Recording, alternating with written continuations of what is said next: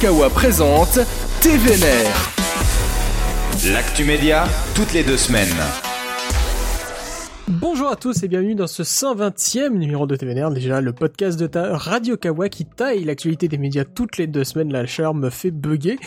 Et pour m'accompagner cette semaine, j'ai Olivier. Bonjour Olivier. Bonjour, Comment vas-tu? Bonsoir, comme d'habitude, on ne sait pas à quelle heure vous nous écoutez. Comment ça Bah, va Ça va, bah, il fait chaud comme tu dis, hein. voilà. Ah oui, Enfin, c'est- on va dire, c'est diront le, certains, c'est euh, le premier podcast estival de TVNR. Avec l'estival, vous allez voir qu'une news récurrente va revenir, un peu de teasing, mais ça arrive dans quelques instants pour le suivi. Le suivi, c'est la rubrique qui ne lâche pas l'affaire. On revient sur de nouveaux développements d'actu déjà évoqués lors de précédents épisodes. Et on va commencer avec du sport puisque BFM a bien fini par passer la finale de la Champions League sur son sur son canal, le canal donc de la TNT et c'est pas ouf de mon côté. Hein. On- ils ont fait 2,5 millions d'audience pour 15% de part de marché. On aurait pu s'attendre mieux. C'est le pire score d'une finale de Ligue des Champions en clair euh, depuis ouais, toujours. Depuis, depuis, Depuis toujours. mesure, depuis que c'est en clair, depuis Voilà. que ça s'appelle la Champions League aussi peut-être. Ouais, ben, euh, comment dire, euh, est-ce une surprise? Bah, sans doute un peu quand même, euh, parce que le foot ça marche normalement. Oui. Euh, après, pour leur, à leur décharge, si on doit dire, c'était une finale entre deux clubs anglais, ça faisait un peu championnat anglais, peut-être pour certains ça les intéressait pas. C'était un week-end prolongé grâce à un petit pont euh, bien, Exact, bien placé. Peut-être qu'il y a beaucoup de gens qui étaient plutôt à la plage ou en terrasse parce qu'il faisait très beau. Après, je suis pas sûr que ce soit vraiment la, la cause de ce- cette faible audience. Je ne sais pas. Peut-être que les gens ne savaient pas que ça passait Non. sur BFM. Peut-être qu'ils avaient peur que ce soit nul sur BFM. Je ne sais pas. Dans, dans, dans le même point, niveau audience, euh, euh, The Voice en face a fait aussi son plus bas historique avec à peu près aussi 2,5 millions de téléspectateurs. Oui. C'est France 3 qui a déclaré, décroché à timbal ce soir-là avec ses téléfilms habituels. Ça Donc, ouais, peut- c'est pas, ça- c'est pas une soirée folle en C'est matière c'est pas une soirée folle en matière d'audience. plus forte raison, l'occasion pour BFM de cartonner l'audience. hein. Bon, bah. Mais voilà, quand, quand on voit que C8 avait fait 3 millions 5, 4 millions avec les dernières finales de Ligue des Champions, on peut se poser la question s'il n'y a pas eu un, un petit trou d'air à ce sujet-là. Ça, ça, c'est plein de facteurs. C'est assez compliqué à se dire. Mais ça fera d'autant plus de, de cheminement pour que BFM puisse expliquer au CSA donc euh, tous les tenants et aboutissants de la diffusion de la finale, puisque on vous rappelle que ces derniers les sages du CSA n'étaient pas exactement méga frais à l'idée que BFM donc diffuse la finale sur son canal de news oui. et pas sur un autre Steve convention. Story, vu que, vous savez, comme tu le dis, c'est pas exactement dans la convention de, de BFM. BFM se retranchait sur le fait que non, c'est l'événementiel, ça peut se faire qu'une fois dans l'année. On a le droit de le diffuser, et si jamais il y a du breaking news, pour une finale de hand, je crois, ou un truc comme ça. Je ne m'en souviens pas. je m'en souviens pas non plus, donc ça être peut-être au tout début de BFM, quelque chose comme ça, Oui, c'est bizarre. un événement moins majeur que Moins majeur, que, voilà. Bon, bref, euh, ils verront. Hein. Ils vont, vont se mettre d'accord. Ça va, ça va plaider. Et puis voilà, il y aura des Ils tractations. prendront peut-être une mise à mise en demeure. Hein. Bref. Voilà. Après, après, il y a aussi une petite guéguerre entre justement qui se fait un peu via courrier interposé entre BFM et LCI, puisque le groupe TF1 a forcément fait la gueule que euh, le groupe Altis ait mis la finale sur la chaîne BFM. Et donc, d'un autre côté, BFM a fait rappeler à LCI que ces derniers n'étaient peut-être pas forcément les mieux placés Oui, pour dire qu'ils étaient au niveau de respect de la convention. Partage des droits sur le foot et tout. euh, je pense que le CI se gave pas mal. Se gavait pas mal à une époque avec Oui. TF1. Qui a l'équipe de France par exemple. Donc je sais pas. Enfin, faut faudrait rentrer dans les lignes des bien. contrats pour voir qui respecte quoi. En la matière, en général, tout le monde a tendance à pas trop respecter. Non, Donc, tout le en monde a celui qui fait un peu plus le malin, euh, ferait mieux de regarder. C'est une histoire de paille et de poutre, comme on dit. Oui. Passons à une autre nouvelle plutôt triste malheureusement puisqu'on apprend que le plan d'économie de Radio France s'annonce bien pire que prévu. Euh, ce serait 60 millions d'économisés d'ici 2022 alors qu'à la base on annonçait autour de 20 millions, 22 millions exactement. C'est Ouais. pas forcément les meilleures nouvelles du monde pour Radio France qui commence déjà à se saigner un peu de tous les côtés. Non, non. euh, alors en plus, ils ont une- un deuxième mouvement par-dessus, c'est les France Bleu qui sont en grève à l'heure actuelle, enfin qui ont été en grève la semaine dernière, puisqu'ils refusent de faire les matinales filmées. Donc euh, c'est une petite tendance euh, à... En fait, il y a, il y a toute une réforme qui est en cours, peut-être nécessaire, je n'en sais rien. On vous a Mais, euh, régulièrement les réformes de l'audiovisuel bien sûr. Bah oui, parce qu'on annonce euh, beaucoup moins de sous. En fait, c'est ce plan d'économie, c'est Ces euh, millions-là, ces 60 millions, c'est pour compenser la baisse de contribution de l'État de 20 millions. Donc l'État enlève Oui. 20 millions. Euh, L'augmentation des charges, 20 millions. Alors je sais pas c'est quoi exactement. Il y a des investissements à faire, des choses comme ça. Et euh, l'investissement dans le numérique qui sont également montés, euh, chiffrés à 20 millions. Euh, l'investissement dans le numérique, oui, je pense que Radio France en a besoin, même si c'est pas les pires de la terre en la matière. Non. Ben, euh, et en plus, euh, ils veulent pousser un peu des gens à la porte. Hein, ils cherchent un peu des départs ciblés. C'est un peu ce qu'on trouve en ce moment à l'AFP où il y a une sorte de plan social ouvert. C'est on veut se débarrasser des vieux chers. C'est un peu comme ça dans toutes les boîtes, hein, mais parce que il y a Bah, souvent eu euh, des époques dans des boîtes et il y a les survivants des vieilles époques, des grandes époques des radios, des médias, des choses des comme ça beaux contrats. on euh, avait des beaux contrats, des beaux salaires, des bonnes conditions de travail, voire des récup où on leur demandait pas beaucoup de travail, donc c'est dur de leur dire de bosser plus qu'avant, puisque bref, euh, il y a sans doute peut-être de, de l'écrémage à faire. Après, c'est aussi euh, le problème de- des antennes de Radio France qui manquent chroniquement d'argent et c'est pas fait pour s'arranger. Et en plus, alors il y a des émissions qui sont menacées et certains disent aussi que c'est aussi l'occasion de ces, ces économies, c'est l'occasion de faire sauter des émissions. euh, euh, qui dérangent, comme on dirait. En particulier, on a parlé dernièrement de l'émission qui s'appelait Un bruit qui court sur France Inter, qui est un- une émission de reportage très marquée à gauche, on va dire, qui est un peu la résurgence de la tendance là-bas si j'y suis euh, de France Inter. Donc, qui serait sur la sellette pour sauter l'année prochaine. Donc, certains disent aussi que c'est un peu, au-delà des économies, on fait aussi un peu de la reprise en main. Vous voyez ce que je veux dire on redirige un peu le, le service public pour faire en sorte, malheureusement, de faire en sorte qu'il corresponde à la voix de l'État. Euh, Ça, ça, ça rappelle des une période assez bizarre de toute la télévision et la radio publique. Bah, c'est ce que certains disent. Après, ça reste à vérifier. Oui. Puis, il y a aussi le truc de euh, certains dénoncent. Alors, je sais pas si c'est une vraie tendance, mais que France Inter se RTLise euh, devient de plus en plus une radio presque privée. La pub au moins, mais dans le style euh, machin comme ça. Je pense que c'est ça se discute quand même. Ça se mais, discute, euh, oui. oui, oui, mais certains disent ça et certains le disent. La meilleure façon de le dire, c'est que France Inter est devenue la première radio de France. En tout cas, sur la matinale, c'est la première matinale de France, avec une matinale assez punchy Ah, qui est oui. peut-être plus vraiment dans l'esprit euh, de, de France Inter de début. Est-ce que c'est une mauvaise chose, une bonne chose? J'en sais Mhm. rien. Le but d'une matinale, c'est d'être euh, dynamique et de tout comprendre. de dynamique de donner les infos que les personnes écoutent. que- ouais, je trouve qu'en plus la matinale de France Inter est loin d'être honteuse. hein. Ah, on est, Donc, on est, on est loin des, on est loin des RMC où tu peux gagner 1000 balles en envoyant un SMS ou alors de, de, de jeux concours d'autres radio, radio, hein. C'est, ça reste quand même légère- largement service public. C'est pas une radio. Pour moi, c'est, on est loin vraiment de la question. C'est, c'est facile de gueuler à ce sujet, c'est sûr. Donc euh, ouais, je viens de voir là les, les émissions qui seraient menacées, c'est sur France Musique, il y a À l'improviste, Le cri du patchwork, Le portrait contemporain, Tapage nocturne et Okora couleur du monde. Des émissions que je n'écoute pas forcément. J'écoute un peu C'est pas, c'est, pas, c'est pas mal d'émissions véritablement qui font partie du service public. C'est vraiment sur des genres musicaux euh, spéciaux, vraiment très ciblés. Oui, puis je pense que c'est des émissions qui coûtent peut-être un peu cher dans le sens où euh, ça demande de la production, des Oui. choses comme ça. Peut-être qu'ils veulent plus un peu des émissions je passe des disques, euh, moins un érudit qui vous parle de musique. Parce que Okora, je pense que c'est les musiques, euh, c'est les disques Radio France là sur les musiques Mhm. du monde. Donc je pense qu'il y, a une- il y a une histoire de production également derrière. Genre c'est eux-mêmes qui produisent les disques ou qui les font sortir ou enregistrent. Parce que Radio France, c'est pas que de la radio, hein, c'est aussi euh, la création sonore. Euh, Les gens savent peu, mais si vous avez regardé euh, un documentaire qui s'appelait La Maison Ronde, je crois là, il s'appelle La Maison Ronde, qui est un documentaire bien, oui. cinéma qui est sorti il y a 2-3 ans, où vous voyez qu'il y a des mecs à Radio France euh, qui sont payés euh, à aller dans des champs enregistrer des chants d'oiseaux euh, pour des disques de spécialistes ou de, de création sonore, de choses comme ça. Il y a des trucs très pointus où, si vous écoutez des fois, il y a des pièces de théâtre euh, dites. euh, Il y, a, il y a- des, il y une émission historique le dimanche soir où les gens jouent des personnages historiques et il y a des vrais acteurs qui viennent pour les incarner au micro et tout. Et c'est quelque chose qui doit coûter un peu cher parce qu'à mon avis, des acteurs, on est payé un cachet d'acteur normal et tout. Enfin, c'est quand même bien plus cher que de faire une Il y émission a, il y a antenne où Gallienne on, qui on fait au assez souvent des lectures aussi, il me semble. Si je dis Oui, bah, sur. France Culture, il y a aussi il y a des trucs comme ça. Moi, je sais que j'avais écouté une émission sur Lovecraft où il y a des gens qui lisent du Lovecraft et tout. Enfin, et, euh, ça, ça doit coûter un peu cher à produire. Donc, effectivement, la meilleure façon de faire des économies, c'est de supprimer toutes ces émissions et de passer des disques à la place ou je sais pas quoi. Et euh, côté euh, France Inter, je crois que ouais, on parle de comme un bruit court. Il y a rien d'autre qui est annoncé comme euh, pouvant disparaître, mais il faut voir. Très bien. On va continuer à parler légèrement aussi, pas forcément service public, mais plus journalisme. Puisque donc il y a eu quand même pas mal de témoignages depuis deux trois semaines sur de nombreuses convocations de journalistes, entre autres de Disclose, Radio France, Quotidien, Le Monde, donc convoqués à la DGSI pour s'expliquer sur les inf- sur les infos qu'ils ont pu faire sortir, principalement sur les ventes d'armes de l'État Avec français l'Arabie Saoudite. ouais, avec l'Arabie. Saoudite. Et, Et, euh, euh, accessoirement aussi l'affaire Benalla un petit peu. ou un peu l'affaire Benalla, avec des, des, des, des retours assez ubuesques de personnes qui étaient interviewées, entre guillemets, par le DGSI.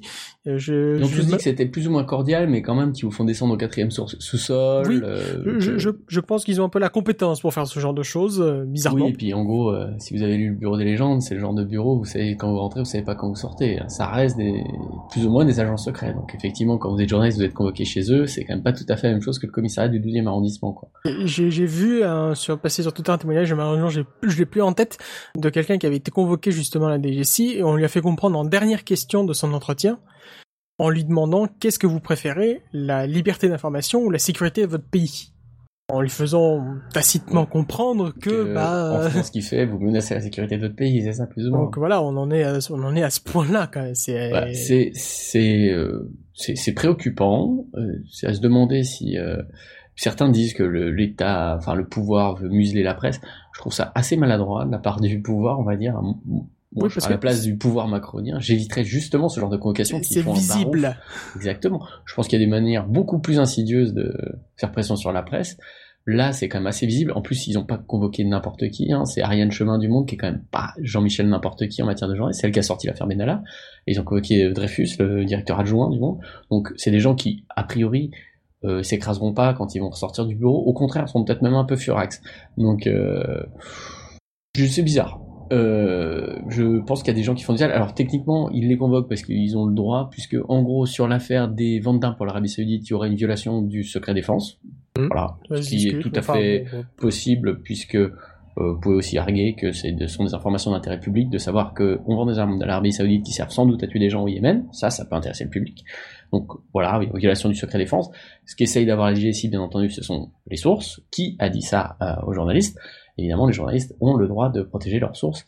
Donc c'est là que je pense que ça, ça frotte. Je pense que les journalistes, personne n'a dû dire qui lui a dit ça, mais insidieusement, ce qu'on essaye de faire, c'est de décourager les sources de baver, enfin de dire hein, quelque chose euh, dans les jours futurs, dans les prochaines, euh, les prochaines fois où il y aura des scandales qui, traînent. Parce que si vous savez que la plupart des journalistes seront convoqués à la DGSI, vous mince, il y en a un qui craque et qui dit mon nom, ma carrière est finie, voire pire.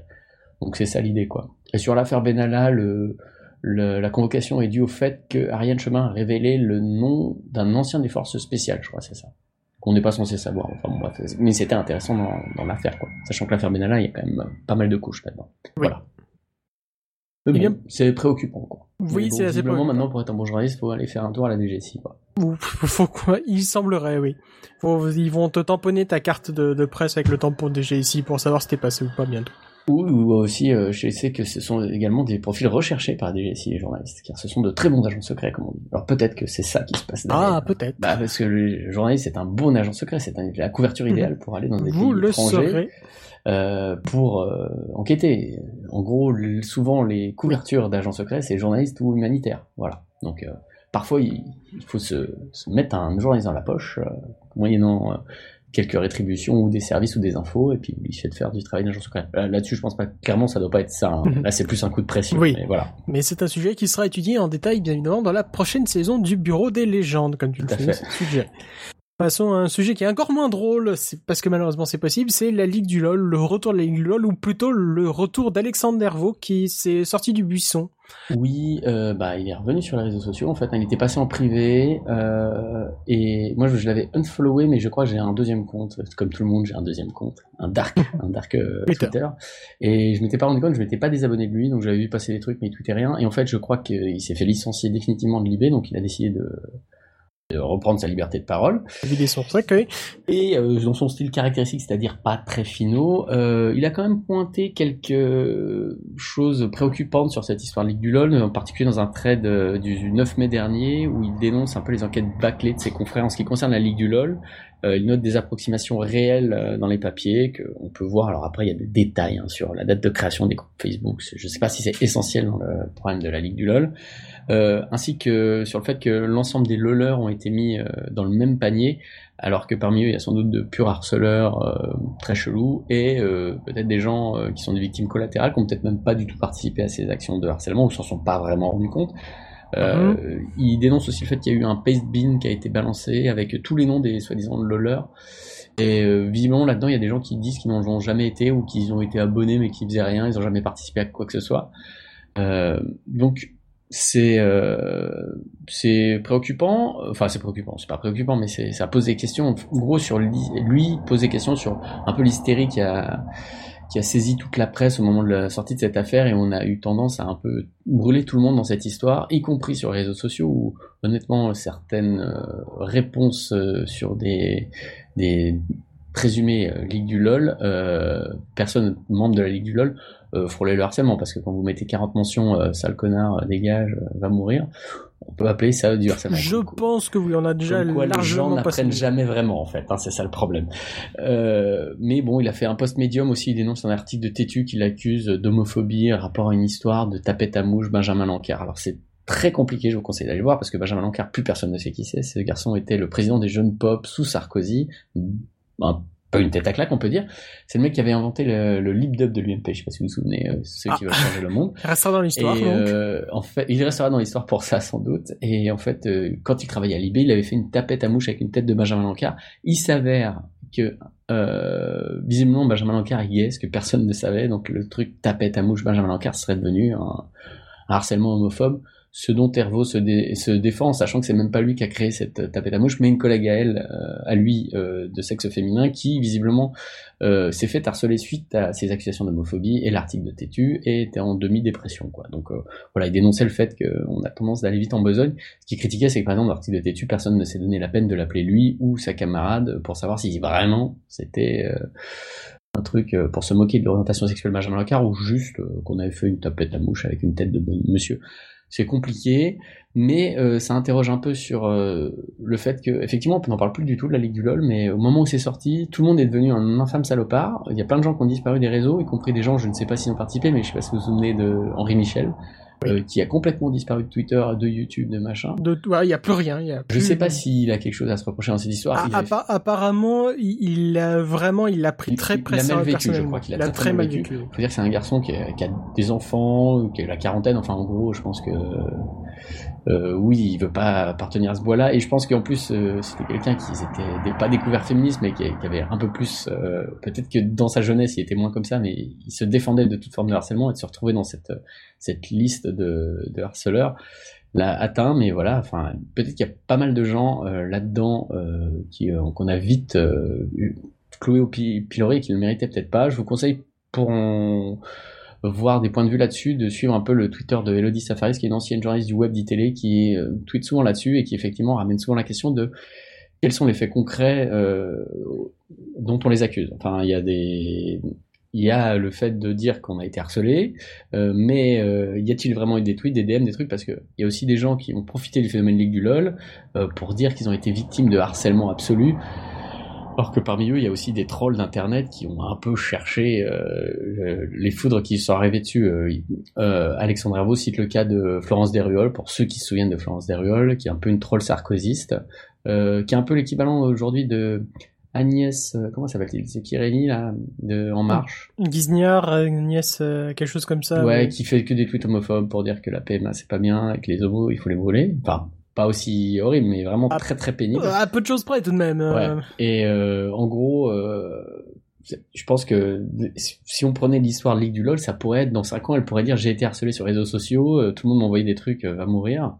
Euh, sachant que bah tu l'as peut-être un peu cherché en sortant des saloperies pareilles. Après bon, ça ne justifie jamais de faire des mentions euh, non. méchantes, vulgaires. Il ne faut pas, il ne faut pas répondre au harcèlement avec du harcèlement parce que bah voilà, c'est ça le problème. Et euh, mais que parmi tous ces gens à, qui se disent harcelés, il y avait aussi peut-être des gens qui cherchaient beaucoup d'attention sur les réseaux sociaux et qui l'a trouvé en se comportant mal. Mais bon bref, c'est une, une, affaire compliquée. C'était intéressant de voir Alexandre Hervaux en parler problème, c'est qu'Alexandre Herbeau n'est pas toujours très subtil dans Non, sa... la, la- forme était clairement. Oui, euh, je pense que c'est peut-être même pas lui qui aurait dû les faire. C'est non. il donnait on- des choses pertinentes, mais comme en plus il peut pas se permettre, pas s'empêcher de lâcher toujours des petits, euh, des petits croche-pattes au passage.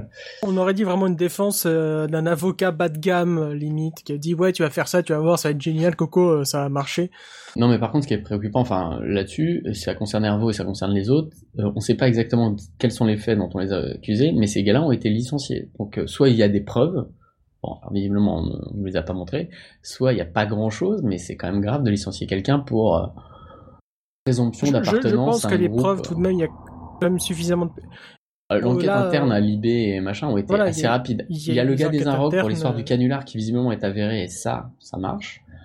Euh, pour Hervo, je ne sais pas. Je, je pense qu'il y a suffisamment de personnes. et faut, déjà, on va pas mettre- remettre en cause la parole des personnes qui ont ouvertement dénoncé toutes ces personnes pour les harcèlements qui Non, non, sont là-dedans, il y a des, personnes complètement harcelées, je suis d'accord. Et 100%. je pense qu'il y a quand même suffi- suffisamment de captures d'écran, de, de conversations qui ont été remontées, qui ont été indiquées pour que ce qu'on puisse pas dire que euh, les, les personnes, les accusations aient été faites, aient été faites à la légère. Peut-être que forcément, toujours pareil, il y a eu de l'emballement, il y a eu, euh, il y a eu le temps qui est passé aussi.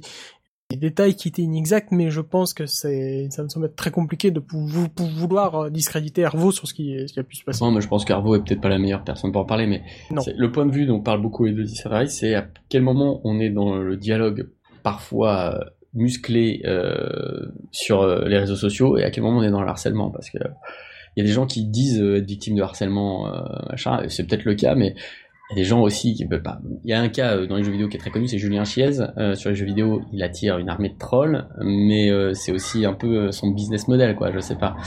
Qui, c'est du serpent de Love qui est le, le fouteur de merde sur les réseaux sociaux, je ne sais pas. Voilà. Ah, on me fait signe que quelqu'un veut réagir derrière toi, peut-être, je pense que tu peux lui tendre le micro. Ouais, peut-être. En attendant, donc, je vais vous donner quelques petites nouvelles d'Europe 1. Oui, je sais que c'est votre sujet favori pendant les étés. Et, méga surprise, ça va jouer au bowling dans la station du groupe Lagardère. Je sais que vous avez l'habitude qu'on vous raconte cette phrase à chaque numéro de TVR Eh lors ouais. de la période de fin de saison. Mais tout de même, ça fait toujours rire à chaque fois qu'on en parle. Donc, les petites nouvelles du Combien front. de saisons qu'on enterre européen, plus ou Ouais. moins Pas encore, bah c'est toujours pas vendu, hein, c'est ça le problème. Donc serait tout d'abord sur la sellette Laurent Guimier qui, comme nous l'apprend le Parisien, est en arrêt maladie prolongé depuis plus d'un an suite à une chute. Sa remplaçante non officielle depuis ce temps, Oui, dans Constance sonda- Banquet. dans les sondages. Hein. Euh, oui, bah oui aussi, mais pas que dans les sondages apparemment. Constance Banquet Je vais pas pourrait me manquer, c'est peut-être très, très, vraiment grave. c'est- C'est apparemment il a fait une chute, je crois, dans, au stade de France. J'ai plus les détails exactement, mais il a fait une chute qui était mauvaise, donc suffisamment mauvaise, je pense que pour qu'il soit en arrêt prolong- maladie prolongée à ce niveau-là, c'est qu'il a pas dû faire une petite chute en effet. Donc sa, sa remplaçante non officielle de piston, Constance Banquet, pourrait prendre la place de la donc de la présidence. Bon courage à elle parce que vouloir prendre un bateau dans cet état-là, faut vraiment en vouloir pour, essayer de sauver la maison. saison, c'est peut-être un peu tard. hein. Je pense que Bah. les décisions ont déjà été prises pour l'année prochaine. hein. Enfin, On sait pas, parce que là, justement, ça, ça paraît d'être clair sur la, sur la grille. Entre temps, concernant les animateurs, Anne Roumanoff a d'elle-même laissé les clés de la tranche 11h midi. En mode, non, j'abandonne, j'ai plus envie de ça. Les rats quittent le navire. C'était pas, c'était pas un grand succès, là, le Roumanoff, euh, entre 11h et midi, euh, donc, euh, je pense qu'elle-même a essayé d'abandonner, et ça lui demandait beaucoup de travail. Surtout qu'elle voulait revenir un peu sur la scène, donc, euh, je pense Le pire, c'est un qui voudrait revenir peut-être, c'est Jean-Marc. pas exactement compatible. Euh, pff, non, non, c'est, c'est, c'est, il y a, je pense qu'il y a, tu, au lieu d'un détecteur à métaux, il y a un détecteur à Morandini à l'entrée d'Europe 1, ça fait bip bip bip si ça arrive, tu peux, c'est pas possible. C'est pas possible, ils pourront jamais le ramener. Et il devrait repartir, pour moi, je pense qu'il devrait repartir sur du média, une tranche média à 11h, 11h midi 30 étendue, pour retrouver la bonne personne. Je pense que ça se fera, ça peut se faire assez vite, hein. Il y aura, maintenant, il y a suffisamment d'experts médias au trou pour calmer ou de vrais experts médias qui vous seraient ravis de prendre la case pour, euh, pour venir faire une heure et demie de médias sur Europe, à mon avis. C'est un bon salaire, mais bon, ça c'est autre chose. Et parmi les personnes qui seraient également sur la salette, on pourrait avoir aussi Nikos qui pourrait lui aussi se faire éjecter de la matinale après ses mauvais résultats dans les sondages, sans grande surprise. Euh, mais moi, je crois que l'info que j'ai, c'est qu'il s'en va, hein, qu'il a Ah. décidé de lâcher l'éponge. Hein. Ah, euh, car- carrément, d'accord. c'est sorti ou pas? Euh, Visiblement non. ça, ça a pas l'air d'être ex... ça- c'est suggéré dans l'article. Moi, j'ai du entendu dire Parisien. que il avait dit qu'il n'en mettrait pas une année plus. Donc, euh, Bon. en gros, mais c'est ça date de quelques semaines déjà, hein, que c'est pas en rapport avec les, enfin en tout cas il dit que c'est pas en rapport avec les audiences. Parce que- ça, le, c'est, c'est- le rythme lui. Voilà, ap- Je pense après. que le fait que ce soit pas un énorme succès, ça doit pas aider. Non, c'est, ça n'aide pas non plus. Déjà, là, je pense que ça lui prend du temps. Il en a un peu marre. Les matinales, il l'avait déjà fait à l'époque bah, d'énergie avec le 6-9. Il a fait ça sur Europe. Peut-être ça lui bouffe de temps. Il a plus trop envie de faire ça. C'est pas une grande réussite. C'est clairement tous les éléments pour faire en sorte qu'il s'en aille. Peut-être la case 11 heures pour en faire des interviews. Mais bon, Nikos avec des interviews people, euh, c'est bien. Mais on a déjà, on a déjà un peu fait le tour aussi, je crois. À ce niveau-là. Et pour le reste de la grille, Carl Zero était incertain pour revenir à la prochaine saison, même si son émission est sympa, les audiences sont pas ouf. Pour tout le reste, euh, on ne s'y rien n'est décidé, mais si on se met déjà à jouer au chamboule tout, autant dire que ça pourrait bouger très très vite à ce niveau-là. On souhaite donc bon courage. ne mettrait pas Tomato Road Bah écoute, euh, Mais en fait, je trouvais ça pas si nul. Hein. non, c'était pas si nul. Le problème, c'est que Tomato Rood s'est grillé après ce qu'ils ont fait sur la sur l'histoire pendant la... les commentaires de la Coupe du Monde. Je pense qu'ils sont grillés d'Europe 1 à cause de ça. Ils auraient pas Mm. fait ça, ils auraient ils auraient pu revenir, à mon avis. Ici, pour pour l'histoire, donc pour ceux qui qui n'ont pas les détails en tête, Tomato Rood et donc et ses compères qui faisaient il y a Papeno ont aussi pris en mode les commentaires de de l'Euro, enfin plutôt du mondial euh, en Russie, en Russie pour pendant la saison 2017-2018. Euh, ça a vite tourné au vinaigre parce qu'ils ont eu des commentaires assez déplacés pendant pendant un match, ce qui fait que donc les commentaires normaux ont repris leur cours et déjà que les audiences de Yapapino n'étaient pas folles, ça les a mis limite persona non grata pour le reste de la saison. Je, je les vois assez mal, ça c'était pas si mauvais que ça, mais l'horaire est- c'est- c'est bizarre, ça, ça, colle pas tant que ça Europe 1, donc euh, après, et en plus, donc, euh, les, les espoirs qui auraient pu être fondés sur l'arrivée de Combal à Europe euh, ont été vite été grillés puisque Combal resigne pour une plus à Virgin euh, pour son Virgin Tonic. Et bon, mais il n'aurait pas eu une bonne place dans la grille, à moins de vouloir se griller sur l'après-midi tout de suite, ce qui aurait été exactement suicidaire, même si ça devient la méga star du moment, on va en reparler très vite dans, dans ce numéro de c'est ça doit devenir vraiment vraiment compliqué pour les employés et pour Arnaud Lagardère à qui on souhaite bon courage puisque ce dernier va enfin aller rencontrer les employés ce mardi. Autant dire qu'il va se faire attendre avec des gros cajots de légumes pourris de tomates à l'entrée à mon avis. Ça va pas être une partie de plaisir pour euh, pouvoir discuter Non, avec ouais, tous que- ces toutes ces personnes qui sont suicide, qui sont un peu en attente de savoir à quelle sauce on va être mangé.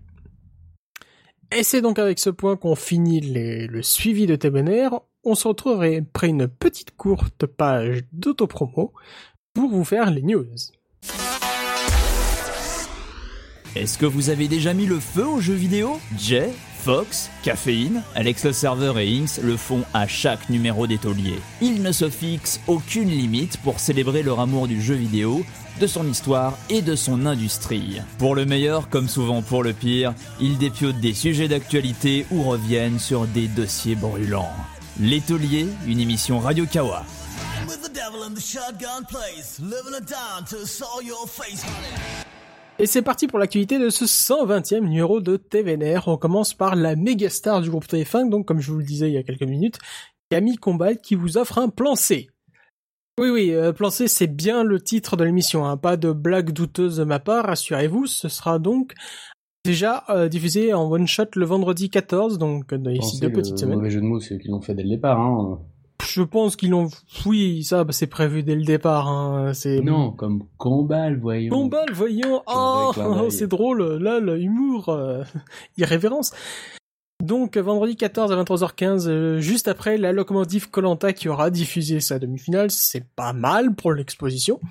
Et pour le pitch, Camille Combal va challenger des invités people pour apprendre à mieux les connaître en leur proposant divers défis, ouh, tels que venir chez des inconnus absolument pas choisis à l'avance, laver les carreaux de la tour TF1, faire du sport extrême, ou participer, tiens donc, à la séquence Carpool Karaoke qui avait été annoncée en grande pompe il y a déjà quelques mois de cela. Passage Combat a tourné une capsule avec James Corden pour faire la promotion du programme, plutôt réussi au demeurant, on voit ça sur les réseaux sociaux justement du compte officiel YouTube lié de l'émission. Pour ce qui est des invités, bon bah c'est c'est TF1 vendredi 23h15, hein, donc ce sera euh, Maître, pardon, Gims, puisqu'il ne faut plus dire Maître Gims, M. Copora, Manu Payet, Adil Rami, la bande à Fifi, Jennifer Soprano, Julien Clerc, Iris Mitterrand, Kev Adams, Big Froyoli. Un, Wow. donc un casting d'exception qui vous fera éteindre votre télévision, je pense. C'est oui voilà, c'est c'est vraiment c'est c'est vraiment un gros VTEP auquel on a rajouté un peu de budget au final. J'ai l'impression sur le papier. Euh, je pense que les gens vont regarder parce que les fans de Camille Combal sont des gros fans et suivent absolument leur, leurs idoles, leur idole et que quand même il y aura quand Il a même un certain talent, euh, faut le il y a un certain talent, on est ah, je ne dis pas le contraire, mais les fans de Camille Combal sont vraiment assez fidèles à ce niveau-là. Et après bon, il y a quelques invités, je pense que n'est-ce que pour remettre Gims ou euh, Pokora, il y a quand même du monde qui va vouloir regarder un peu qui donc ça devrait faire son million sans trop de problèmes. Et c'est prévu que ça revienne sûrement à la rentrée pour être en alternance avec Arthur parce que VTEP toutes les deux semaines, au bout d'un moment, ça commence à devenir compliqué. Et qu'il faut bien renouveler aussi de ce côté-là les, les projets d'émissions euh, divertissement de seconde partie de soirée pour TF1 le vendredi. Ils avaient déjà testé Cuisine Impossible, un format qui était plus prévu pour, euh, pour TMC mais qui avait été upgradé sur TF1, qui avait aussi fait des bonnes audiences. Donc je pense qu'ils sont en train de commencer à étoffer un peu leur jeu à ce niveau-là. Peut-être, mais peut-être en déshabillant la TNT, ça c'est curieux. Je sais pas ce que t'en penses de ton côté, je pense que t'as pas forcément d'avis parce que Je- Camille Combal c'est pas... Je, suis pas, je suis pas le cœur de cible. Non, euh, c'est machin, pas- mais bah, à voir. Enfin, si le produit est de qualité, enfin de qualité, c'est. Je, je pense qu'ils ont mis, je pense qu'ils ont mis un peu d'argent quand même. Voilà, Euh, je suis vraiment pas le, le client. En plus, bon, euh, euh, c'est pas mon horaire. ah, après, après, après c'est de la séquence, donc je Oui, pense que ça se. en plus, après, c'est typiquement le genre de truc où si vraiment c'était génial, j'en entendrais parler le lendemain sur Voilà, sur je- machin, pense que- je que la les- séquence qu'il fallait voir. les bonnes séquences, euh, ça passera très vite sur les réseaux sociaux, c'est un peu le l'avantage. résumé des trois buts euh, le lendemain plutôt que vous tapez Voilà, minutes euh, tu- on verra très vite les conneries qu'aura fait, qu'ils auront fait pendant le, passage car pour le karaoké, puis sûrement les deux trois trucs un peu foireux pendant pendant toute l'émission. Ce sera mis en compilation et fait sur tous les vos sites préférés de news média.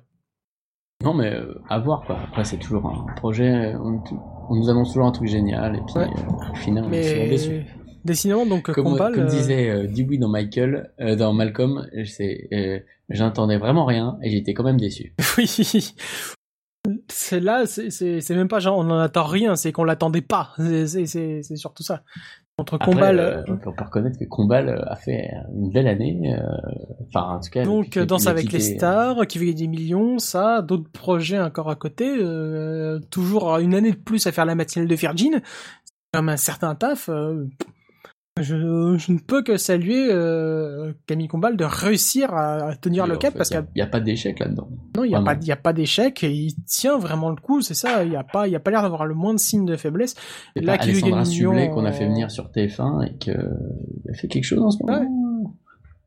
En quotidienne, en plus qu'il y a une million, ça fait des chiffres corrects, hein, c'est pas ouf ouf non plus, c'est 16% de part de marché. Et c'est aussi bien que les autres émissions de Chaban avec euh, Bienvenue chez les piscinistes en réduction, parce qu'il commence à faire aussi un peu le tour des Bienvenue chez les X. Euh, au bout d'un moment, ça commence à se voir. Donc ouais, clairement, très très belle année pour Camille Combal. Une autre news qui est tombée ces derniers jours, qui a surpris pas mal de monde, parce que tout d'abord, c'était pas forcément attendu non plus de ce côté-là, tu parles de la part du groupe Canal, et qu'il fallait un peu la décoder parce que c'était pas très clair, donc c'était le rachat du groupe M7. Non, vous avez bien entendu, hein, M7, hein, c'est Alors, pas la ouais, filiale de qu'est-ce M6. que hein, c'est Explique-nous M7 voir. par Canal. Donc euh, le groupe Canal qui indique son expansion via le rachat du groupe M7 pour rien d'autre qu'un petit milliard d'euros. Et oui, une somme rondelette. Comme quoi ils ont encore des sous quand ils veulent. Oui, ça ne vous dit toujours pas donc ce que c'est qu'M7, je vais vous aider. M7 est donc un distributeur de chaînes présent dans de multiples pays, République tchèque, Pays-Bas, Belgique francophone et néerlandophone, Allemagne, Autriche, autant de pays dans lesquels Canal n'a pas ou plus, pour par exemple la Belgique, de présence actuellement, majoritairement avec une distribution satellite et parfois aussi via des box internet ou des applications euh, over the top. En gros, c'est basiquement l'équivalent de Canal 7 auquel vous auriez retiré les chaînes exclusives directement gérées et créées par Canal, juste des tuyaux diffusant les chaînes des autres diffuseurs premium, les chaînes de ABC, les chaînes par exemple de Discovery, etc. C'est une façon pour Canal de se remettre en place en Europe pour cette acquisition. Ils auraient eu de toute façon plus de difficultés à se placer dans l'Europe de l'Ouest. La présence celui de son rival européen Sky en Italie ou en Grande-Bretagne par exemple, ou de Movistar en Espagne, qui correspond d'ailleurs à Canal Plus Espagne revendu de cela il y a quelques années. Oups et de pouvoir enfin construire son groupe média européen après les échecs répétés en Italie en tentant de prendre le contrôle premièrement de Mediaset, puis dans un deuxième temps de Telecom Italia, où Vivendi est toujours engagé et se retrouve bien emmerdé puisqu'ils ont 10%, ils ont bien 15% d'actions auxquelles, sur lesquelles ils ne peuvent rien faire. Même si on peut remarquer à nouveau que le côté girouette de Canal, qui a revendu des participations dans pas mal de pays d'Europe pour essayer de désengager de ces Canal Plus qui étaient présents dans pas mal de pays, donc qui commence déjà à vouloir revenir avec un nouveau groupe pour, pour faire de la distribution, et ça semble être un peu étrange. Donc Manque de vision peut-être dans la direction. c'est ouais parce que voilà c'est vraiment toutes ces décisions là il y en avait qui avaient été faites à l'époque de, de Canal ils avaient un peu réduit la voilure mais la vente par exemple de l'Espagne ou d'autres ça avait été fait déjà avec la direction Vivendi. Donc euh, oui en effet il y a comme tu le dis il y a peut-être un manque de vision ou alors il y avait des vraiment des calculs financiers foireux pour essayer de désendetter, désendetter le groupe pardon pour mieux Ou alors pouvoir que euh, le bon investir choix c'est de pas se réimplanter en Europe, mais dans ce cas-là ils font le mauvais. Enfin voilà, Bah, soit on reste dans son bastion, Là, soit, là- soit on fait de l'expansion. Mais Là, vu la chasse, pour les racheter. c'est clairement ils veulent se repositionner en Europe. Hein. Alors peut-être ils ont été malins et qu'ils ont vendu au plus haut et qu'ils rachètent au plus bas, je ne sais Mhm. pas, mais un milliard c'est beaucoup quoi. Un milliard, c'est quand même une somme, euh, clairement. Donc, via ce moyen, Canal pourrait pas mal renforcer son statut de distributeur de contenu, ce qu'on voit déjà pas mal en France pour les chaînes Canal, où globalement sont quand même bien plus mises en avant. In, Eurosport, les chaînes premium euh, cinéma et divertissement, plus que les chaînes Canal, euh, presque. voilà, qui commencent à devenir de moins en moins intéressantes. Si vous voyez Canal, ils vont vous parler de, de Canal, euh, de Canal Plus et des chaînes Canal euh, quand ils vont faire une offre, par exemple, quand ils vous appellent au téléphone. Mais sur la communication grand public, maintenant, ils mettent de plus en plus en valeur leur partenariat avec les grosses chaînes premium. Ça pourrait être un peu le signe d'un changement de stratégie pour la filiale du groupe Vivendi qui pourrait aller de moins en moins vers le contenu original qui coûte tout de même de l'argent et qui est compliqué à faire. Hein. On voit bien euh, ce qui se passe, par exemple, avec C8 où bah, on a filé 250 millions avec euh, 250 millions à H2O et c'est compliqué de remplir une chaîne. Et après, bah, les séries Canal, c'est bien d'en faire, mais il faut essayer aussi de le revendre un peu partout pour euh, un peu rentabiliser son affaire. Ou au contraire, justement, être une rampe de lancement pour pouvoir aisément distribuer les contenus exclusifs de Canal qui sont déjà construits pour la France et parfois un peu revendus déjà pour certains pays. Je pense par exemple à Versailles qui a eu un succès d'estime dans pas mal d'autres pays. Sur une bonne partie de l'Europe, l'avenir le dira rapidement. Je sais pas si tu as peut-être quelques points à rajouter de ton avis. Non, non, mais euh, c'est signe que Canal euh, peut-être euh, re- se repositionne. Se relance, Ils ouais. étaient quand même euh, bien sur l'été noir depuis quelques saisons. On n'a pas arrêté d'en parler. C'est- On a- enfin, on a même Oui. arrêté d'en parler à TVNR tellement on n'avait plus rien à foutre. Bah, euh, c'est-à-dire quand t'as fini, quand t'as fini à vraiment Ouais. à, Quand à sécher le l'appel de lac, plus euh, euh, sur la tombe, euh, oui. Bon bah. c'est- c'était peut-être aussi une stratégie en interne justement de vraiment faire de l'économie. L'économie pour remettre de l'argent dans la caisse, c'est pouvoir repartir la chasse aux investissements un peu plus tard. Oui, euh, peut-être, peut-être. Mais bon, euh, il y a quand même un énorme euh, problème d'image maintenant. C'est que Oui. Canal, est- qui était la chaîne du cool, la chaîne de, de- des bobos, la chaîne de gauche, enfin ce qu'on veut. euh, Enfin, euh, une chaîne premium. pas vrai. Voilà, une chaîne premium euh, classe. C'est devenu euh, maintenant, c'est un peu une chaîne de pestiférés quoi. Ils ont quand même ruiné un, un petit joujou qui était pas mal, qui s'appelait iTélé pour en faire CNews, qui est devenu le dépotoir des chaînes d'infos en continu. Euh, je veux dire, même LCI, euh, enfin non, pas même LCI, LCI euh, est de meilleure respectable audience et, côté. oui. et 10 000 fois plus respectable. Enfin, ils traînent des boulets comme Morandini, Pascal Pro que personne n'ose mettre à l'antenne. Enfin, ils ils l'ont sur CNews. Et d'ailleurs, ils se tapent de la mauvaise presse là-dessus en disant que c'est de la télé poubelle. Et c'est pas, pas loin d'être vrai. En gros, il y a plein de choses comme ça qui ont cassé, les guignols qui sont détruits, euh, le grand journal qui était sans doute euh, mourant, mais qu'ils ont fini d'en- d'enterrer. Enfin, c'est c'est terrible quand même euh, en quelques années ce qu'ils ont réussi à détruire et là bon ils se relancent ils veulent euh, se mettre dans d'autres pays je ne sais pas on va voir Ouais, c'est bizarre. Après, c'est c'est c'est vraiment des points de vue différents. Ça, on n'est toujours pas sûr s'ils veulent, par exemple, expan enfin faire une expansion des chaînes premium canal sur ces pays-là, ou juste en profiter d'avoir ces accords de contrôler les tuyaux. Et... oui, est-ce qu'ils veulent être diffuseurs sans même donner leur nom ou est-ce qu'ils veulent euh, Voilà. imposer la marque? C'est à savoir peut- je pense que c'est peut-être plus malin d'être diffuseur sans, sans imposer le nom, parce que Canal, c'est à part en Belgique, pas forcément une marque qui parle beaucoup à cette partie-là de l'Europe. Donc quand on en profiter, il y a moyen de lancer des nouvelles chaînes très facilement, c'est pas un problème. Et les nouvelles marques, ça, pourra se faire en quelques minutes, limite, presque pour les équipes de Canal qui sont assez euh, compétentes sur le sujet pour avoir lancé de nombreuses chaînes déjà. Après, après, on peut aussi se poser la question sur, bah, est-ce que ça montre d'une certaine façon que, bah, à court ou moyen terme, bah, Canal va finir par disparaître en France parce que Bah, si t'as plus vraiment envie de te mettre à monter des chaînes, ça, est-ce que t'as encore envie de vouloir Oui, envie tenir de devenir juste euh, un tuyau et puis euh, de, voilà, un créateur de contenu ou c'est beaucoup plus simple de pouvoir gérer le truc parce qu'en plus si tu contrôles les tuyaux, tu sais qu'on va pas t'emmerder comme euh, entre guillemets ce qui se passe parfois sur les chaînes qui se lancent des pics pour te dire bah non, va falloir payer pour diffuser ma chaîne. Ah bah non, c'est con, c'est moi qui contrôle le tuyau donc tu vas te démerder coco.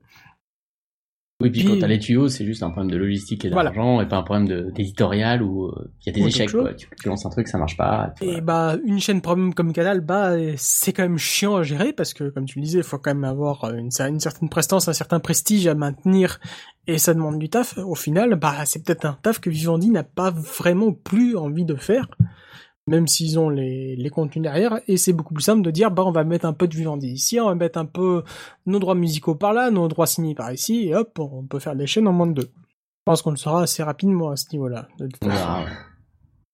Pour continuer dans les tuyaux, plus les tuyaux auditifs maintenant, puisqu'M6 se lance dans le podcast via RTL.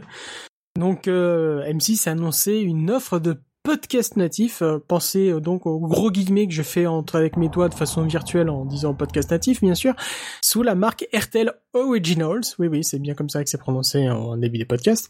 Parce qu'il faut bien prendre l'argent du podcast du Patreon magique de Magellan ou un truc dans le genre, je sais pas, mais en tout cas tout Est-ce le que monde. le podcast Money est vraiment en train de tomber là? Je sais Ah. pas, là, depuis le temps qu'on l'attend. Il arrive le podcast Euh, Money je, vais... J'attends mon chèque. On l'attend tous, hein. je pense qu'ils sont un peu encombrés, tous, les chèques de l'argent magique du podcast sont un peu encombrés actuellement à la poste, ne vous inquiétez pas, hein. si vous aussi vous avez un podcast, ça devrait arriver très prochainement. Donc dans un premier temps, 5 podcasts sont disponibles, euh, avec des noms tout aussi merveilleux les uns que les autres, E égale M6 au carré, présenté par Lesguy, une référence très subtile à la tête au carré, je suppose, dont le premier numéro de 6 minutes parle de quelle différence y a-t-il entre le jus de fruits fait et le jus de fruits concentré Oui, oui, c'est le sujet d'un podcast scientifique. Hein. On, est, à un certain niveau quand même d'affligeant. L'œil de la République où Papy Duhamel raconte les événements majeurs de la 5ème République comme il les a vécus, hashtag ego. Ouais, les là, voix- là, franchement, quand j'ai entendu ça, je me suis dit, oh là là. Ouais, ouais, non, c'est, c'est, du sous euh, affaire sensible. Quoi. voilà, Au moins, Drouet, c'est bien foutu. Je suppose que. c'est, c'est quand même ça, là, hein, à ce niveau-là. Voilà. Les voix du crime, qui, comme vous l'avez sûrement deviné, est un spin-off de l'heure du crime de Pradel. Quelle surprise. Ouais, qui est déjà en roue libre depuis je ne sais pas combien de saisons sur n'importe quel fait divers. Ah bah en même temps, hein, euh, je dirais, il a encore du contenu pour 30 ans. Hein. Si Morandini peut faire une quotidienne télé, je pense que lui, il est, il est, il est large avec son émission radio. Les Françaises au lit, podcast dérivé d'un documentaire de Teva sur la sexualité des femmes en France, et une... Hashtag racolage quand même un petit peu. Un peu, oui.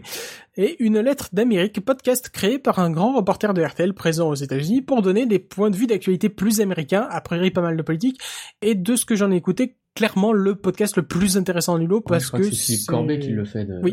qui leur corresse, qui est, qui est un très bon corresse et qui, est- qui connaît très bien les États-Unis. Le- Effectivement, c'est dans l'offre, c'est ce qui me paraît le plus intéressant. C'est clairement ce qui est le plus intéressant de ce que j'en écouté que c'est rapidement. quand même que des gens qui bossent déjà pour RTL et à qui on demande de faire un petit peu plus. Euh, pour RTL et pour M6 aussi, hein, parce que oui, quand oui, même, euh, voilà. Mais c'est en gros, euh, qui sont les nouvelles têtes là qu'on voit là-dedans?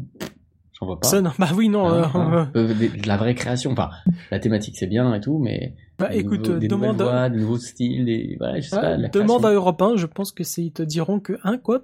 Création? Plaît-il? Euh, Non, je ne vois pas, excusez-moi. RTL, t'as dit Europe 1. Enfin bref, c'est un Oui, peu, non, non, c'est un peu mais- même boutique. Euh, je pense qu'il s'inspire de, bah, ce qui a été fait avant, euh, ce que je veux dire, ce qui inspire de, d'Europe et ce qui a été fait encore plus avant en France Inter. Ils Oui, arrivent c'est- toujours le même syndrome, c'est que les radios font des podcasts, mais en fait, ils font de la radio. peu de la radio, ils, oui. ils déclinent leurs émissions ailleurs. Enfin, en gros, ils arrivent pas à sortir de leur carcan. Non. Si, quand, ils, quand ils vont un peu au-delà du replay, ils font juste des contenus en plus, mais finalement, c'est que la déclinaison des mêmes Et- alors qu'il y a tellement à faire. Et c'est tellement, c'est, Surtout quand on vous donne des moyens, quoi.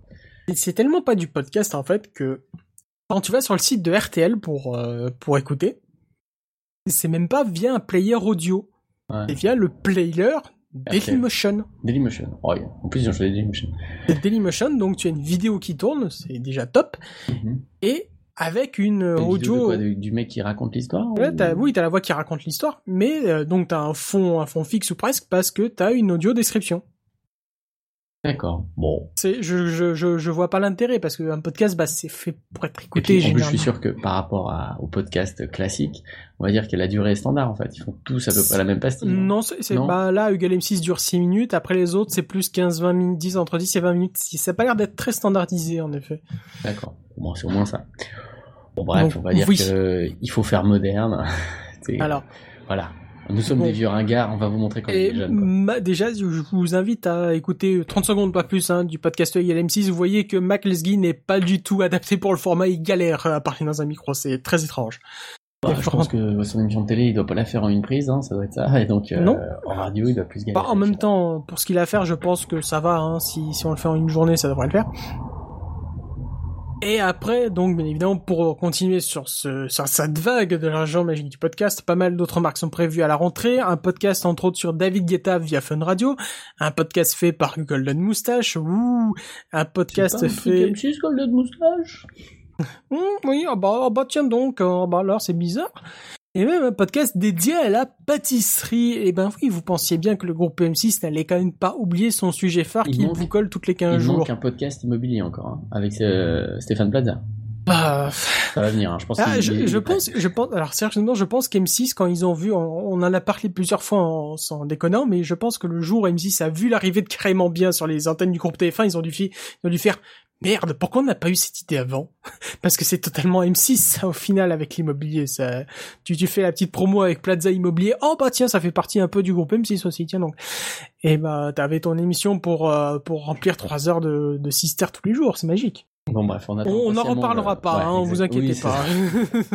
vous inquiétez pas, faut pas déconner quand même. On vous en parle une fois, mais allez écouter une fois pour déconner ou abonnez-vous au podcast euh, qui est ils ont vraiment sur les l'avantage de ces médias, c'est que eux, ils ont la structure euh, financière, la motivation, euh, et voilà, pour que ça peut durer éternellement, s'ils veulent. Si, oui, c'est clairement s'ils veulent. Bah, il y a un problème de, de décès éventuel, mais euh, c'est, je suis méchant. Mais voilà, c'est que la plupart des gens qui font du podcast en amateur en France, qui ne sont pas, font pas partie d'un gros groupe, sont des gens, des bénévoles qui font ça à la passion, euh, et euh, ça rapporte pas grand chose, donc euh, ça, ça se on finit toujours par se décourager dans le podcast. Enfin, quand on n'a pas les moyens.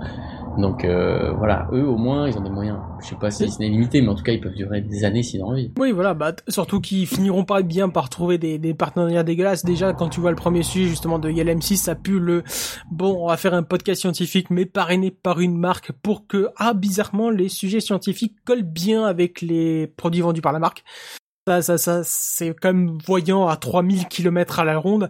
Après, pour les autres, ils vont réussir à trouver des partenariats assez Même rapidement. dans, l'absolu, les podcasts, euh, ça coûte rien. Enfin, pour ce qui est déjà une chaîne de radio et de télé, Oui, il y a pour- des studios déjà pour prêts. eux, ils ont tout ce qu'il faut. Enregistrer trois trucs en audio, c'est ça tu coûte mets, rien. tu mets, euh, tu mets quelqu'un devant un micro. C'est, triste à dire, hein, ce que je suis en train de Oui, dire. Tu, tu mets quelqu'un devant un micro, tu fais un stagiaire qui fait le texte, et puis tu voilà. finances bah, ça en trouvant trois pièces de monnaie dans les coussins du canapé, et puis voilà. hein. Voilà, tu, fait, hein. tu, tu vides la caisse de la machine à café, et hop, euh, c'est gagné, t'as ton Ouais, podcast. Ton podcast est fait pour la journée, en effet. Voilà. Ça coûte rien, puis ça fait un beau communiqué, et on en a parlé, tu vois. Voilà. Bien joué, RTL. Et en parlant de bien RTL, joué. oui, euh, Christophe Baldelli est débarqué de, de RTL. Enfin, Il, Office. quitte, il part. voilà, officiellement, euh, Christophe Baldelli quitte le groupe RTL. Vu les déconvenus de la station, doublés par Inter au dernier sondage, on peut tout de même penser que le départ n'ait pas été totalement volontaire de la part d'intéressés.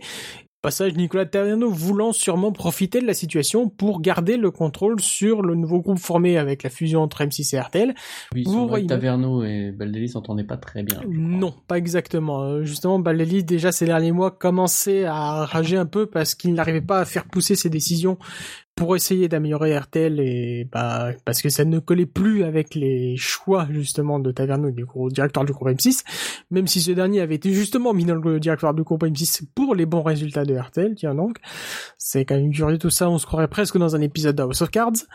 Et donc, bon, ce dernier aura euh, globalement été licencié, on va le dire, ça, on va dire ça comme ça, et pour mettre un pion plutôt proche de Nicolas Terrano à la place, qui sera Régis Ravanas, un fidèle parmi les fidèles, puisque ce dernier a longtemps navigué dans le groupe M6, entre M6 Interactive et autres euh, divers services, avant de devenir responsable de la groupe publicité du groupe TF1, pour donc maintenant mieux revenir au bercail une fois qu'une place importante a été mise en place. Ça commence à puer un peu pour RTL ces affaires? Ça, tu, tu sens que c'est M6 qui va mettre de plus en plus la main mise là-dessus et je serais salarié RTL, je commencerai vraiment à me avoir un peu peur de ce qui va se passer la prochaine Surtout saison. que la direction d'M6, euh, Nicolas Taverneau a fait a fait voter euh, un- une prolongation de son Son En mandat, fait, oui. il, il devait il devait quitter la direction parce qu'il a tenu à la limite d'âge, il a réussi à faire voter un- euh, le fait de Ouais, repousser a d'âge. parlé. Maintenant, c'est Voilà. 72 ans. Il va pouvoir avoir deux années de plus à Voilà. la tête. il, veut euh, pas lâcher, lâcher la barre, hein, Pépère. hein. Mais euh, voilà. donc, Ah bah non.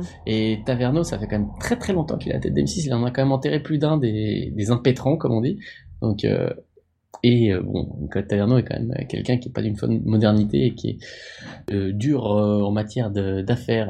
Bah, c'est clairement- près du c'est- cœur et du mal à le sortir. Oui. Et c'est dans Ray clairement le parquet. Ça, il n'y a pas de souci. On, reparlera de la situation RTL parce que Oui. Parce que je pense que ça risque de bouger Bah, assez c'est un vite. peu ça le- hein. un Européen en devenir, hein, quelque part. Malheureusement, ouais. Malheureusement. Et pas parce que c'est à vendre, c'est parce que ça a été racheté justement que ça a commencé à Oui, pourrir un peu. C'est un peu les mêmes raisons parce que au-delà de ça, la crise d'Europe, on peut dire aussi que c'est euh, la radio est en train de disparaître à petit feu. Enfin, les auditeurs de, De radio, changer, ouais, euh, général- hein, généralistes classiques euh, disparaissent parce que pense que l'auditorat est âgé, puis ces gens-là arrêtent ou meurent, euh, et que les jeunes ne se remettent plus à écouter des radios ou pas, for- ou pas forcément celle-là. Non. Merci les podcasts. Voilà. Entre autres. D'où la news précédente sur le lancement d'RTL sur le podcast parce qu'ils veulent bien occuper aussi le terrain. On parle de l'argent, mais bah c'est aussi une façon de dire Il n'est jamais bon de laisser euh, perdurer quelque chose, une Euh. nouveauté, sans, sans avoir un pied dedans. que voilà. à la plomber derrière. hein. Oui. que voilà, on existe. C'est donc la fin de ces news. On se retrouve d'ici quelques instants avec vos questions. C'est l'heure du courrier des auditeurs. Comme lors de chaque émission, nous tentons de répondre à vos questions que vous nous posez par email à tvnr.radiocavoir.com ou sur le Twitter de l'émission, tvnrshow. Nous avons une question de Mr. Yanyu sur Twitter qui nous demande comment sont calculées les audiences de Netflix et consorts par boîtier d'IMAT par exemple, je vais sur Netflix, ensemble, toutes chaînes compris, ou séparés, ou à calculer, euh, je vais pirater, hum, etc. Est-ce que Médiamétrie est adapté pour calculer la concurrence actuelle? Je crois que Netflix, euh, tous les services euh, à la demande de streaming, en fait, il n'y a pas d'audience hors euh, prestataire. Netflix connaît les audiences Ouais, ils font, ils font leur calcul interne. quand ils veulent. C'est-à-dire qu'ils communiquent quand il y a des succès. Quand ils disent rien, c'est que soit ça marche pas, pas assez, mais voilà. Donc ça marche bien, mais que Oui. ça, il n'y a pas forcément matière à communiquer dessus. Ils parce font- que Ils communiquer quand il y a un carton évident, euh, genre une nouvelle Voilà. saison de je sais pas quoi, mais voilà. De Strange Days, euh, Strange Days, euh, Ah, ah, Stranger après- Things. Mais euh, voilà. Mais il n'y a pas de moyen externe de, de connaître ces audiences. Hum, hum. C'est bah forcément parce que évidemment ils contrôlent toute la chaîne donc euh, Bah bah, oui, du début à la fin. S'il y a que qui savent qui se connecte à leur serveur, quoi. donc jusqu'à ce niveau-là après bah il peut il peut y avoir des interprétations parce que de connaissances sûres je le sais très bien il y a pas mal de sondages justement régulièrement qui demandent à des personnes d'uploader leur euh, liste de visionnage Netflix qui permet à des prestataires externes de faire une analyse de certaines personnes euh, qui feront après représentatif d'un panel pour à peu près ce qu'ils ont regardé dans les derniers mois et faire euh, à partir de là recouper des espèces d'audience ou voir ce qui fonctionne ou pas. Hmm. Mais ça reste des sondages, donc c'est avec toute l'improbabilité que ça en fait, avec parfois euh, la possibilité que tu aies des résultats faux. Donc c'est très très limité par rapport à une véritable mesure médiamétrie de télévision qui se fait avec des boîtiers ou qui se fait maintenant de plus en plus directement via les boîtiers des box où tu sais très bien euh, ce que la personne va Oui, les regarder audiences sont en réel sur les box. sans, sans qu'elle puisse te mentir à, mentir à ce sujet-là. Donc euh, les audiences de Netflix et tous les services SVOD, c'est vraiment qu'à la bonne volonté du, du prestataire, clairement. Après, bah, euh, sur le reste des audiences, on va peut-être en En plus, on sait rapidement. pas comment ils font euh, eux-mêmes les calculs, parce que au-delà des connexions euh, serveurs, combien il y a de personnes sur un compte Parce que on sait que le multi multi-utilisateur, Je, est-ce je que- pense qu'ils ont, apparemment, ils, ils il ont part des... du principe qu'un compte égale un utilisateur. Non, non, ils ont des outils très très sophistiqués pour en interne de statistiques, euh, ce qui avait fait jaser plus d'un justement avec les annulations de Sense8 entre autres, pour pouvoir euh, voir si vraiment une série était populaire et fonctionnait ou pas. Ah voilà, par exemple, Sense8, ils avaient visiblement une bonne idée de l'audience au point où ils ont arrêté la série. Oui. Bon, elle coûtait extrêmement cher, mais Et, et vraiment, et plus que plus que l'audience, ils voient, ils sont vraiment capables de sortir des statistiques extrêmement précises sur qui regarde, pendant combien de temps? Est-ce qu'il y a des coupures? Est-ce que c'est regardé vraiment à la chaîne? Est-ce que c'est regardé par euh, un hasard? Est-ce que c'est regardé par, par une recommandation? Ils sont capables d'avoir des, des audiences et des statistiques extrêmement précises que même une chaîne de télé ne serait pas capable d'avoir à un degré à ce degré-là pour pour des analyses médias. Donc et Il faut retenir, c'est que ces données ne sont pas publiques. Non. C'est eux qui se les gardent. On passe aux recommandations. Que souhaites-vous nous recommander? Eh ben, je vais faire simple. Euh, eh ben, ce mercredi sort euh, Parasite, ou Parasite de Bong Joon-ho, euh, cinéaste Ah. coréen, qui vient d'avoir la Palme d'Or à Cannes, vous le savez sans doute, et euh, j'ai envie de vous le recommander. Je ne l'ai pas vu, hein, je ne sais rien s'il est bon. J'ai entendu de très bonnes critiques, mais je vous recommande parce que pour une fois, j'ai envie de vous dire que c'est un film populaire, on va dire, en tout cas grand public, en tout cas assez grand public. Euh, et euh, Bon Joon-ho, pour ceux qui ne savent pas, c'est celui qui avait fait Okja, qui est sorti, euh, qui était une polémique de, de Cannes précédent, euh, puisqu'il était, c'était un film Netflix, donc il n'avait pas pu avoir euh, droit à la palme, une sortie en, en salle. Et il avait également fait Le Transpersonnage, pour ceux qui se souviennent. souviennent. Donc c'est un cinéaste populaire plutôt, et j'en ai entendu bien, donc je vous conse- conseille d'aller voir. Je sais qu'il va se faire chaud, donc si vous voulez passer deux heures dans le frais, une bonne idée, allez voir Parasite de Bong Joon-ho qui sort ce mercredi. Je, Voilà. je vais, je vais mettre peut-être juste un petit bémol sur ta recommandation, pas sur la qualité du film, juste qu'apparemment il faut quand même avoir le cœur plutôt solide pour aller le voir. Oui, alors c'est un film coréen. Ça reste un film Il- coréen, assez horrifique. C'est des gens qui... Enfin, moi j'aime beaucoup le cinéma coréen, mais si vous avez déjà vu Old Boy ou... euh, je vous conseille par exemple J'ai rencontré le diable, euh, qui est une horreur. euh, mais oui, euh, c'est... Oui, c'est parce que c'est un thriller dans une maison avec des gens qui prennent la place d'autres Ouais, gens. Enfin, ça, bref, ça se transforme très vite en huis clos. C'est donc, pas les bisounours ni Toy Story, ouais. J'ai dit non. populaire, grand public, peut-être que j'exagère un peu. Je pas c'est c'est pas disons, c'est quand même populaire dans le sens où c'est pas vraiment quelque chose de- Oui, d'assez c'est regardable, il y a du rythme, il y a voilà, pas c'est- de longs plans euh, lancinants de 10 minutes où il Voilà, se passe rien. c'est- la, la seule limite, c'est vraiment surtout le fait que bah faut quand même avoir le cœur un peu serré si vous êtes sensible à vraiment à des scènes d'horreur, à du sang, à des choses comme ça. Peut-être pas forcément le film à aller courir voir de suite. Oui. Vous pourrez voir par exemple le mercredi la ressortie de La Cité de la Peur en HD dans tous les grands cinémas. Ah oui, il y a ça aussi. Très bien. Eh ouais. Je suis allé le voir, euh, bah je vais le voir un peu justement sur une séance euh, vendredi. Bon, ça se regarde toujours, hein. Pas- Oui, c'est indémodable. Il y a, y, a, y a zéro changement. Ils ont rien changé. rien Non, ils ont rien, ils ont rien changé. C'est le même film. Euh, Il y a pas, ils viennent pas à la, faire la pause pour te le chanter en live. hein. Non, malheureusement, séance, hein. ils ont pas, ils ont pas changé la séquence de la Carioca par la séquence euh, qui a été faite à, à Cannes il y a quelques jours de cela non plus. Euh, de mon côté, bah, ça va être le point publicité. Hein. On va faire la petite promo d'Aline qui, euh, encore cette année, a été euh, au rendez-vous pour nous aider à présenter les numéros de TVNR plus d'une fois. Donc, euh, autant lui faire un peu de Et vous publicité. parlez de bourse un petit peu. Aussi des analyses boursières, bien sûr. On va donc lui faire un peu de promotion puisque depuis lundi dernier, ce dernier est dans un immense projet puisqu'il co-présente un journal d'actualité lié aux news jeux vidéo tous les jours du lundi au vendredi en co-présentation avec donc euh, d'autres personnes de la rédaction de jeuxvideo.com et entre autres euh, Lamua en présentateur principal. C'est à 13h tous les jours sur la chaîne Twitch de le stream et c'est revisionnable après en replay sur la chaîne YouTube de jeuxvideo.com. Donc je ne saurais vous le conseiller plutôt de le regarder en replay puisque comme ça au moins vous ne voyez pas ce qui se passe dans la barre de commentaires de Twitch qui reste toujours une magnifique expérience sociale pendant un live malheureusement. Euh, ils étaient pas là pour euh, le, la déo- euh, le, si, le Death Stranding, la- le teaser, ils ont pu le commenter, ça a dû être sympa, ça. Ah ça ça, ça, ça a dû être particulier, oui, j'ai pas vu, j'ai pas J'ai rien compris, mais j'ai adoré, je sais pas. Bah, Oui, c'est ça aussi le teaser de Death Stranding. Vous pouvez, si jamais vous avez 5 minutes, vous avez envie de, de vous poser des questions sur la vie, vous pouvez regarder le teaser donc du nouveau c'est vraiment un jeu, ça va vraiment sortir et ça raconte quoi. Voilà. du, du nouveau Kojima Death Stranding avec euh, surtout le fait, vous pouvez aussi apprendre que donc dans l'édition collector, il y aura un fœtus en tant que euh, d'objet de collection. Personne ne Qui comprend. ne collectionne pas des fœtus, voyons. Bien, bien évidemment, euh, bah, Docteur Fœtus par exemple. Euh, c'est très, c'est très étrange. En tout cas, c'est, c'est une expérience, oui. Et c'est sur ces quelques mots que nous finissons ce 120e numéro de TVNR. J'en profite pour euh, nous excuser pour les divers euh, sons que vous avez pu entendre pendant ce numéro. La qualité n'était pas forcément au rendez-vous.